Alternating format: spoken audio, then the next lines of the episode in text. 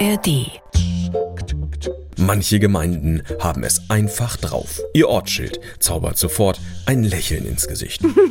Zum Beispiel Meudentin, ein Dorf zwischen Schwerin und Wismar. Meudentin, das klingt wunderbar lautmalerisch und irgendwie vertraut, norddeutsch. Genauso wie Tevswoos bei Dömitz oder Kakeldütt bei Neustrelitz. Aber es gibt noch viel mehr kuriose Ortsnamen in unserem Land. Hier sind die Top 5. Komplett subjektiv. Platz 5. Troja, Rom und Kamerun. Eine Reise in den Süden ist für andere schick und fein. aber im Prinzip überflüssig. Troja liegt zwischen Röbel und Miro, Rom zwischen Lübs und Parchim und Kamerun natürlich bei Dömitz. Alle Orte haben ihre Namen tatsächlich nach den weit entfernten Orten bekommen. Und wo wir schon beim Thema Weltreise sind, fängt nicht hinter Hamburg, sondern Hagenow an. Denn da befindet sich Texas. ein Ortsteil von Kirchesa. Platz 4. Dummerstorf und Dümmer. Beide Ortsnamen sagen natürlich nichts über die geistigen Kapazitäten der Einwohnerschaft aus. Dümmer, gelegen zwischen Schwerin und Wittenburg, kommt vom slawischen Wort düm, was Haus bedeutet. Und Dummerstorf im Landkreis Rostock leitet seinen Namen vom slawischen Domamerstorp ab, was so viel wie Ort des Domama heißt.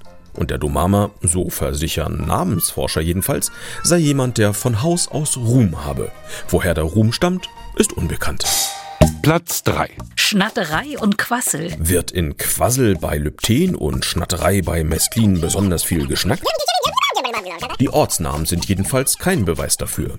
Schnatterei kommt vom mittelniederdeutschen Snat, was Grenze bedeutet. Und Quassel leitet sich vom slawischen Personennamen Quas ab. Und wie der so drauf war, dazu schweigen die Quellen. Platz 2. Nutteln. Ein Dorf auf halber Strecke zwischen Schwerin und Brühl. Bei diesem Ortsnamen lässt sich spätpubertäres Grinen nur schwerlich unterdrücken.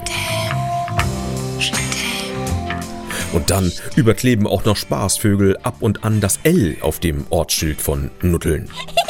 Dabei hat der Name gar nichts mit einer gewissen Dienstleistung zu tun. Nutteln leitet sich, ganz unromantisch, von Nussbaum ab. Platz 1. Finden wir uns hier. So heißt eine kleine Insel samt Schleuse an der Müritz-Elde-Wasserstraße bei Kallis. Der Sage nach trafen sich hier zufällig zwei verfeindete Brüder, die sich mit "Ha, finden wir uns hier" begrüßten und sich dann in einem Schwertkampf gegenseitig ins Jenseits beförderten. Die Realität ist glücklicherweise weniger brutal. Finden wir uns hier ist wahrscheinlich eine Abwandlung des slawischen Ortsnamens Vincire. Und der bezieht sich wohl auf Fischhäusen.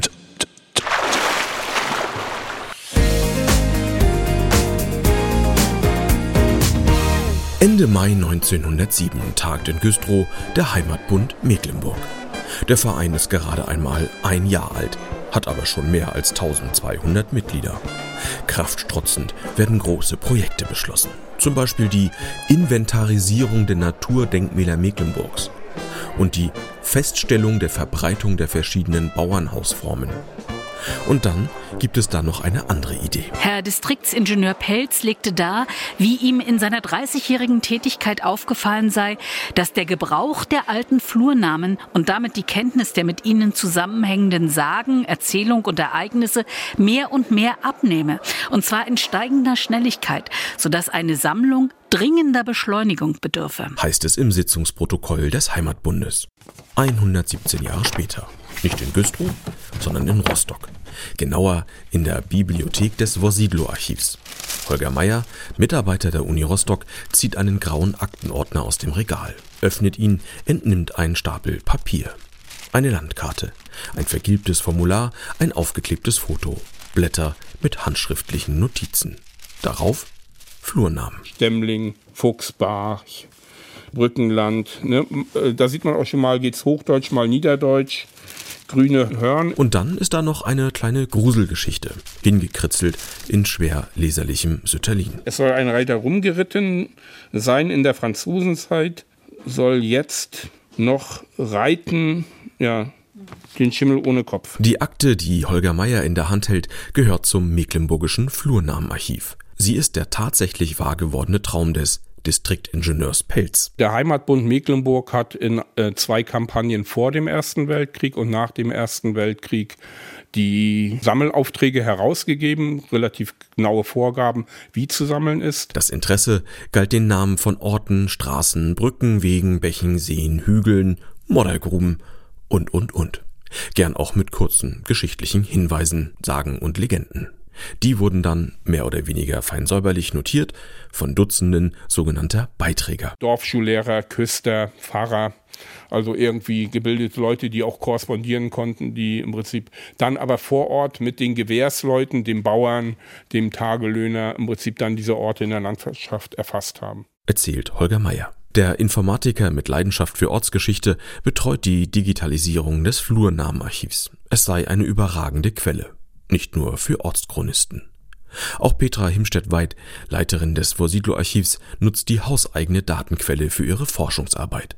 Sie beschäftigt sich unter anderem mit volkstümlichen Sagen und Legenden. Flurnamen sind für Sagen sehr, sehr wichtig. Wir haben eine Karte von Mecklenburg und können gucken, was ist an welchem Ort erzählt worden. Und das ist spannend. Als Beispiel hatte ich zum Beispiel die, eine Werwolf-Sage. Da gibt es einen Erzähler hier in der Nähe von Rostock und man wundert sich, warum erzählt er das Gleiche wie in der Gegend von Ludwigslust bei Spornitz. Und dann stellt man fest, der ist irgendwann umgezogen. Das Sammeln der mecklenburgischen Flurnamen dauert bis etwa 1928. Dann sind beide Mecklenburgs komplett erfasst. In den folgenden Jahren gibt es nur noch einzelne Ergänzungen. Doch der Zweite Weltkrieg vernichtet einen Großteil der Arbeit. Im Februar 1954 schreibt der Rostocker Professor Hermann Teuchert an die Akademie der Wissenschaften in Berlin. Von den etwa 1200 mecklenburgischen Ortsgemarkungen sind Verzeichnisse von nur 300 Gemarkungen gerettet. Ein Totalverlust? Holger Meyer ist mittlerweile weniger pessimistisch. Es gebe bedeutende Verluste, aber wir haben eine Bestandsaufnahme gemacht im Rahmen so einer Bachelorarbeit. Wir wissen aber an vielen anderen Orten, dass diese Flurnamenlisten dann äh, zum Beispiel im Museum Schönberg oder im Nachlass von Walter Neumann oder in anderen Nachlässen vorhanden sind. Seine Hoffnung und sein Bestreben, die digitale Zusammenführung des verstreuten Archivguts. Am 1. April 1938 hält Mecklenburgs Reichsstatthalter Friedrich Hildebrand Einzug in Altgarz. Er ist gekommen, um der Ostseegemeinde einen neuen Namen zu verpassen. Rerik. Denn angeblich wurde kurz zuvor in Altgarz der legendäre Wikinger-Handelsplatz ausgegraben. Dem Reichsstatthalter Hildebrand war es ihm sehr wichtig, äh, dass hier dieses historische Rerik lag, damit er seiner neuen Soldatenstadt diesen Namen dann geben konnte. Es begann der Aufbau äh, der größten Flak-Artillerieschule im Dritten Reich. Und es sollte dann eine Soldatenstadt an der Ostsee entstehen für bis zu 20.000 Soldaten. Erzählt Thomas Köhler, Leiter des Reriker Heimatmuseums. Gleich nach dem Umbenennen von Altgarz fährt Hildebrand ein paar Kilometer weiter und verpasst Arendsee und Brunshaupten einen gemeinsamen neuen Namen. Kühlungsborn. Aus Sicht der Nazi-Bonzen ebenfalls schön germanisch. So etwas ist ihnen wichtig, besonders in Mecklenburg, einem Land mit wendischer, das heißt slawischer Vergangenheit. Die spiegelt sich auch in Ortsnamen. Im NS-Staat sollen die auffälligsten verschwinden. Der Herr Reichsminister des Inneren sowie der Reichsstatthalter halten es aus politischen Gründen für erforderlich, dass die in Mecklenburg noch vorkommenden Ortsnamen mit dem Vorsatznamen Wendisch unverzüglich abgeändert werden. Schreibt die Gauleitung der NSDAP deshalb Anfang April 1938 an alle Kreisleiter. Wenig später werden die betroffenen Gemeinden über ihren neuen Namen informiert. Eine dieser Gemeinden, die den Zusatz Wendisch im Namen trägt, ist Wendisch-Weningen. Der Ort an der Elbe soll zukünftig Elbwerder heißen. Doch die Gemeinde lehnt den Namen ab. Ende April 38 schreibt der Bürgermeister deshalb an das Landratsamt Ludwigslust. Wir möchten bitten, dass der Name Elbwerder nicht gewählt wird, denn der Name passt unserer Ansicht nach für die Lage des Dorfes nicht. Wir schlagen den Namen Rüterberg vor. Unser Ort liegt hoch auf dem Berge. So kommt es. Im September 38 wird das Dorf umbenannt. Es ist nicht das einzige mecklenburgische Dorf, das damals seinen Namenszusatz Wendisch verliert. Unter anderem wird aus Wendisch-Priborn, Freienhagen, aus Wendisch-Waren Finkenwerder und aus Wendisch-Hof, Wodenhof. Insgesamt acht Orte sind betroffen. Nach dem Zweiten Weltkrieg wollen einige Gemeinden ihren alten Namen zurück. Zum Beispiel Wendisch-Waren bei Goldberg. Wir wollen hiermit alles, was uns an den Hitlerfaschismus, sei es in Namen oder anderen Angelegenheiten, erinnert, restlos ausrotten, schreibt die Ortsgruppe der SED an die zuständigen Behörden. Und tatsächlich, noch vor Gründung der DDR bekommt der Ort seinen alten Namen zurück. Nur die Deutsche Reichsbahn ignoriert das. Obgleich der Landtag bereits 1947 die Umbenennung beschlossen hat, heißt der Bahnhof dort immer noch Finkenwerder. Die Reichsbahn hat davon einfach keine Notiz genommen, denn in Schwerin am Fahrkartenschalter gibt es noch keine Fahrkarte nach Wendisch-Waren. Mokiert sich ein zeitgenössischer Zeitungsartikel. Auch Ririk versucht sofort, seinen früheren Namen zurückzubekommen weiß Thomas Köhler. Man wollte sich wieder Ostseebad Altgarz nennen. Das wurde dann an äh, die Kreisverwaltung, die Landesverwaltung äh, gerichtet, aber das wurde abgelehnt. Erfolgreicher waren dagegen die Einwohner des heutigen Dorfes Weningen. Im August 1946 fordern sie vom Landrat in Hagenow eine Änderung ihres damaligen Ortsnamens Junkerweningen. Es wurde darauf verwiesen, dass es für ein Neubauerndorf nicht tragbar ist, bei Angabe seines Namens an die frühere Junkerherrschaft erinnert zu werden. Diesem Antrag wurde stattgegeben.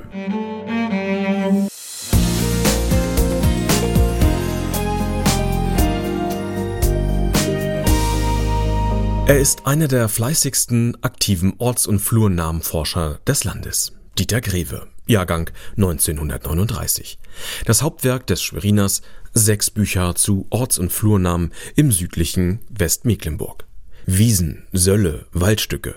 Zwischen Wittenburg, Beutzenburg, dem Amt Neuhaus und Schwerin hat er so ziemlich alles erforscht, was es da zu wissen und zu erforschen gibt. Schon als Kind steckte er sich mit dem Forschervirus an. Ich bin in einem kleinen Dorf aufgewachsen und äh, wenn mein Großvater zu mir sagte, ich soll in die und die Wiese gehen, um Heu zu wenden, dann hat er zu mir zum Beispiel gesagt, nun kann man nach Rawisch oder kann nach Amerika. Amerika in Mecklenburg? Das macht den kleinen Dieter stutzig. Er findet heraus, dass das ein sogenannter Ökelname ein Scherzname ist. Wiesen oder Ackerflächen, die Amerika heißen, liegen weit ab vom Dorf oder sind ziemlich wild. Ende der 50er, Anfang der 60er studiert Dieter Greve in Rostock Agrarwissenschaften und Meliorationswesen. Bei seinem Job in der Wasserwirtschaft bemerkt er bald, dass die moderne Landwirtschaft einen kulturgeschichtlichen Verlust mit sich bringt. Dass dann tatsächlich nur noch große Flächen da waren und dann gab es meistens einen übergreifenden Flurnamen, mit dem man die Fläche belegt hat. In Wirklichkeit waren aber auf der Fläche viel mehr Flurnamen vorhanden. Und damit sind eine ganze Reihe Flurnamen soweit eigentlich untergegangen. Das heißt, sie sind heute zum großen Teil auch nicht mehr bekannt. Schade findet er das und beschäftigt sich deshalb mit der Flurnamenforschung. Ein Hobby, das er auch in seiner Zeit als Leiter des Schweriner Katasteramtes pflegt. Ich habe da in der Gemarkung Kleinbengersdorf, wo ich aufgewachsen bin, glaube ich, so an, bei 200 Flurnamen gefunden oder an die 200. In Großbengersdorf durchaus noch ähnlich. Je weiter weg äh, ich von meinem Heimatort war, desto weniger wurde es natürlich. Kein Wunder, denn Flurnamen sind häufig nur lokal bekannt und nicht in Karten verzeichnet. Sie werden meist nur mündlich weitergegeben. Schon im nächsten Dorf weiß niemand mehr, was Düvels, Backenorben, Blackbuck soll oder Kattenkuhl sind, geschweige denn, wo sie liegen. Kennern wie Dieter Greve erzählen solche Namen dagegen richtig viel. Zum Beispiel etwas zur Besiedlungsgeschichte des Ortes. Diese Herkunft der Siedler hat natürlich auch die Flurnamenentstehung beeinflusst. Es gibt zum Beispiel in Westmecklenburg die Bezeichnung für von Hecken bestandenen Feldweg. Der wird als Retter bezeichnet. Im übrigen Mecklenburg findet man diesen kaum. Im Beutzenburger Raum kenne ich den Ausdruck auch nicht. Den kenne ich nur aus dem Bereich Grevesmühlen-Schönberg. Der kommt aber aus Schleswig-Holstein. Dieter Greves Forschungen helfen deshalb zum Beispiel Ortschronisten bei ihrer Arbeit. Durch den Nachweis unterschiedlicher Herkünfte von Namen von Bächen, Hügeln oder Mooren lässt sich Geschichte nachvollziehen. Besonders da, wo es vielleicht keine schriftlichen Quellen gibt. Eine erfüllende Aufgabe, nicht nur für Dieter Greve, der schon tausende Orts- und Flurnamen erforscht und trotzdem einen Lieblingsnamen hat. Hühnerbusch. Hühnerbusch gibt es bei Beutzenburg. Das ist eine kleine Siedlung. Meine Großmutter, die aus ein paar Dörfer weiter herstammte, wenn die da lang fuhr, dann fragte, wie, wie fährt über den Haunebusch? Also im Grunde genommen sind im Hühnerbusch wohl wahrscheinlich sehr viel Rebhühner gewesen, die dort aus dem Busch geflattert kamen und dann äh, haben die Leute das Hühnerbusch genannt. Trotz seines hohen Alters, er wird in diesem Jahr 85 Jahre, die Namensforschung will Dieter Greve auch in Zukunft weiter betreiben. Zusammen mit seinem Zweithobby Ortschroniken schreiben. Er hatte schon viel von Europa gesehen und interessiert sich nun für Mecklenburg-Strelitz. 1765 kommt der Engländer Thomas Nugent in die Heimat seiner Königin Queen Charlotte. Nugent will die Geschichte ihres Herkunftslandes erforschen und erfährt so von einem mythischen Ort, Retra. Ein Name, der die Fantasie der Menschen bis heute beflügelt. Bald nach meiner Ankunft in Altstrelitz nötigte mich Herr von Bredow, dass ich ihn auf seinem Landgut Prillwitz besuchen möge. Meine Neugierde wurde dadurch geweckt, dass ich Gelegenheit haben würde, einen alten Tempel des heidnischen Gottes Radegast zu besehen. Schreibt Nugent in einem Buch über seine Mecklenburg-Tour. Retra, das Heiligtum des slawischen Stammes der Redarier. Wenig später stiefelt der Engländer tatsächlich durch Prillwitz. Es war an diesem Morgen schönes heiteres Frostwetter. Der Berg, den wir hinaufzusteigen hatten, war so steil, dass ich beinahe müde ward, ehe wir die Spitze erreichten. Herr von Bredow und auch viele andere Gelehrte des Landes behaupten, dass die alte Stadt Retra auf eben der Stelle gestanden. Doch Nugent ist enttäuscht. Die ganze Gestalt des Berges schien mir nicht die mindeste Spur eines vormaligen Tempels zu zeigen, vielmehr schienen mir die verfallenen Gräber, Wälle und Mauern sichtbare Überbleibsel eines alten Schlosses zu sein. Kein Anzeichen von Retra. Nudgen ist nicht der Einzige, der auszog, den Ort zu finden und nichts fand. Auch Valentin Cepego ist mehr als 250 Jahre später immer noch auf Spurensuche. Er wohnt in der Nähe von Miro und betreibt eine umfangreiche Internetseite zu Retra.